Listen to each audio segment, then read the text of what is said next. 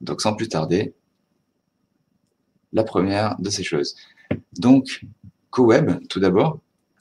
CoWeb, c'est un organisme de formation euh, dont la raison d'être est d'augmenter le pouvoir des petits groupes euh, pour améliorer le monde, tout simplement. Donc, en fait, euh, on propose, en tant qu'organisme des formations, des ateliers et des accompagnements de groupes, d'entreprises, d'associations, de collectifs, etc., dans le but de valoriser le potentiel du numérique pour mieux travailler en équipe. Donc, on est dans une sorte de pédagogie du numérique et dans une sorte euh, de volonté de rendre accessible euh, ben, cet outil qui n'est pas forcément très inclusif à la base, euh, puisqu'il est devenu indispensable dans nos vies actuellement. C'est aussi CoWeb un espace d'entraide où on a la volonté d'apprendre ensemble, c'est basé sur le partage, et on publie régulièrement des ressources en libre accès sur le site de CoWeb, coweb.fr. Euh, Coeb, c'est aussi ce qu'on a appelé le Coeb Café, d'où le nom des sessions Indie Café. Euh, c'est un outil de forum sur le site de Coeb. Euh, pour le côté technique, bah, le forum s'appelle Discourse. Sinon, euh, pour le côté euh, fonction, bah, c'est un espace d'entrée en ligne. c'est dédié à toutes les personnes qui pensent un peu la dynamique de groupe autour des outils numériques, c'est-à-dire des animateurs, des formateurs, euh, euh, éventuellement des entrepreneurs avec leur réseau, des collaborateurs euh, qui ont envie d'être des power users, c'est-à-dire des, utilisateurs d'outils qui vont mettre en avant la bonne utilisation de l'outil, faire remonter les problèmes, etc. Donc des personnes ressources. Donc CoWeb, ben, le CoWeb Café, pardon, c'est pratique pour surveiller les nouveaux sujets d'atelier, euh, discuter de facilitation numérique, qui est le terme qu'on a choisi pour euh, bah, parler un peu de toute cette dynamique de groupe autour des outils numériques, demander des conseils, trouver des ressources, identifier éventuellement des compétences avec euh, les personnes qui sont présentes et participer à des ateliers comme les ateliers Indie Café qu'on vous propose aujourd'hui. Indie Café, c'est donc Coeb qui fait euh, des ateliers Coeb Café avec Indie Hosters. Donc Indie Hosters, c'est une association euh, française euh, de quelques personnes. C'est avant tout un collectif autour d'un commun qui est un outil informatique. Donc là, j'ai repris quelques slides de présentation d'Indie Hosters. Donc, c'est un collectif de personnes, comme je vous l'ai dit, euh, c'est vrai qu'il y a avant tout évidemment des compétences techniques pour faire euh, tourner les outils, mais il y a également euh, tout un tas euh, de regards sur, sensibles aux enjeux de notre époque, que ce soit au niveau social, humain, économique, que ce soit sur tout ce qui est juridique, politique. Et ce qui est important, c'est que Indie Hosters s'inscrit dans les communs du numérique, euh, les communs, c'est-à-dire euh, le mouvement qui euh, considère les, choses qui sont à disposition d'une communauté comme devant être gérées par la communauté de manière horizontale, démocratique et surtout de manière ouverte, où le savoir est accessible un maximum pour que chacun puisse s'approprier les outils. Voilà. Euh, Indie Hosters, globalement, euh, bon, ça, c'est des chiffres, je ne sais pas exactement de quand ils datent, mais ils ne sont pas très vieux. Donc, en gros, c'est une cinquantaine d'organisations qui utilisent les outils euh, d'Indie Hosters. Euh, avec donc, euh, bah, dans ces organisations, en cumulé, ça fait pas loin de 10 000 utilisateurs. et ça fait déjà depuis six ans que ça existe. Qu'est-ce que c'est les outils d'Indie Hosters?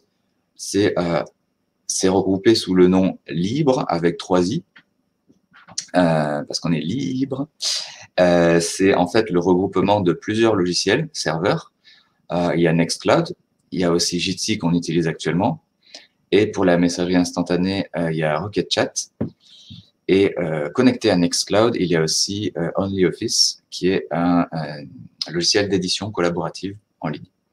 Un peu comme les Google Docs. Vous voyez sans doute de quoi je parle. Voilà pour Coeb et Indie Hosters on passe aux notions de base. Donc les notions de base, c'est ce que vous avez besoin de savoir pour être un minimum conscient de ce que vous faites et de, des, enjeux qui le traversent euh, lorsque vous utilisez l'outil informatique. Donc la première, euh, c'est le logiciel ou le programme ou l'application. Qu'est-ce que c'est euh, un logiciel ou un programme ou une application Tout ça, c'est un petit peu la même chose. C'est euh, quelque chose d'un peu magique. Euh, c'est des gens qui vont coder, c'est-à-dire des gens qui vont écrire des instructions dans un langage spécifique.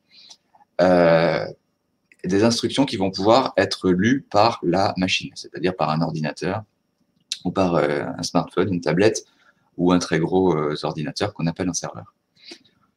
Donc, ces personnes-là, là, j'ai mis l'exemple de Mozilla. Mozilla, c'est l'éditeur de Firefox, le navigateur. Donc, je pense que tout le monde connaît. Euh, donc, les, développeurs de Mozilla étapent euh, sur l'ordinateur des instructions, du texte en fait. Ils le passent dans une machine, euh, ça s'appelle un code source. Hein. Ils le passent dans une machine qui s'appelle un compileur, compilateur, pardon, euh, en français, qui va transformer euh, ce code en quelque chose de compréhensible par la machine, donc des 0 et des 1 globalement. Et ça, ça va donner des fichiers exécutables qui vont pouvoir tourner sur une machine. C'est ça qui vous permet d'avoir Firefox sur votre machine et de naviguer sur Internet. Donc le logiciel Firefox, il a été écrit, euh, on a produit un code source, et ce code source, euh, une fois transformé par un procédé un peu mystérieux, il donne firefox.exe sous Windows, par exemple. Euh, et il donne donc un logiciel qui tourne sur votre ordinateur. Pourquoi je vous parle de ça? Parce qu'il ne faut pas confondre logiciel et euh, serveur et service. Donc, ce qu'on appelle habituellement un serveur, c'est un gros ordinateur. C'est celui qui est au centre, là, sur le dessin. C'est un gros ordinateur qui n'a pas forcément d'écran, puisqu'il n'en a pas forcément besoin. Euh, mais c'est un ordinateur comme un autre. Sauf qu'il a beaucoup de puissance et un accès réseau considérable pour pouvoir gérer euh, beaucoup de connexions. Sur euh, ce serveur, on peut par exemple installer le logiciel Nextcloud. On peut par exemple installer un logiciel Google Drive. Enfin, nous, on peut pas, mais Google, il peut. etc. Ce, ce, genre de logiciels qui vont servir à rendre un service. Donc le service, eh ben, il, est, euh, il est utilisé par des clients. Le client, ça peut être votre ordinateur, ça peut être votre téléphone, ça peut être... Euh, voilà. Au niveau matériel, on peut appeler client euh, l'ordinateur ou le téléphone. Au niveau logiciel, on peut appeler client le logiciel.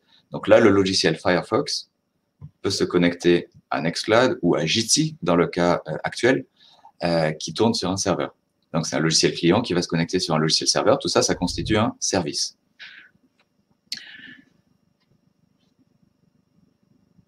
Donc, la morale de cette histoire, c'est que bah, quand on dit le cloud, c'est pas quelque chose qui flotte comme ça dans le réseau. C'est des ordinateurs. Ces ordinateurs, ils ont des possesseurs. Ils appartiennent à des gens. Donc, le cloud, c'est l'ordinateur de quelqu'un d'autre. Ça nous amène à la question de la propriété du code et à la notion open source. Donc, le code dont je vous ai parlé, celui qui sert à créer l'ordinateur, à créer, pardon, à créer euh, le logiciel. Euh, c'est ce qu'on appelle le code source. Il est écrit par les programmeurs dont je vous ai parlé, par les petites mains de Mozilla euh, pour Firefox, par exemple. Et il dit à l'application ce qu'elle doit faire. Donc, ouvrir une fenêtre, quand l'utilisateur appuie sur tel bouton, ça fait telle action, etc. Donc, un logiciel open source, ça veut dire qu'il possède un code source qui est consultable par tout le monde. Ça veut dire qu'il est que tout le monde peut lire ce qu'il fait, donc comprendre. Alors tout le monde ne peut pas le comprendre évidemment, mais euh, les personnes qui ont les connaissances techniques nécessaires peuvent le comprendre partout dans le monde. Euh, ça veut dire qu'il est également modifiable, puisqu'on y a accès, ben, on peut le copier-coller puis euh, dire oh, ben, moi je préfère euh, que cette fonctionnalité ben, elle soit plutôt comme ci que comme ça.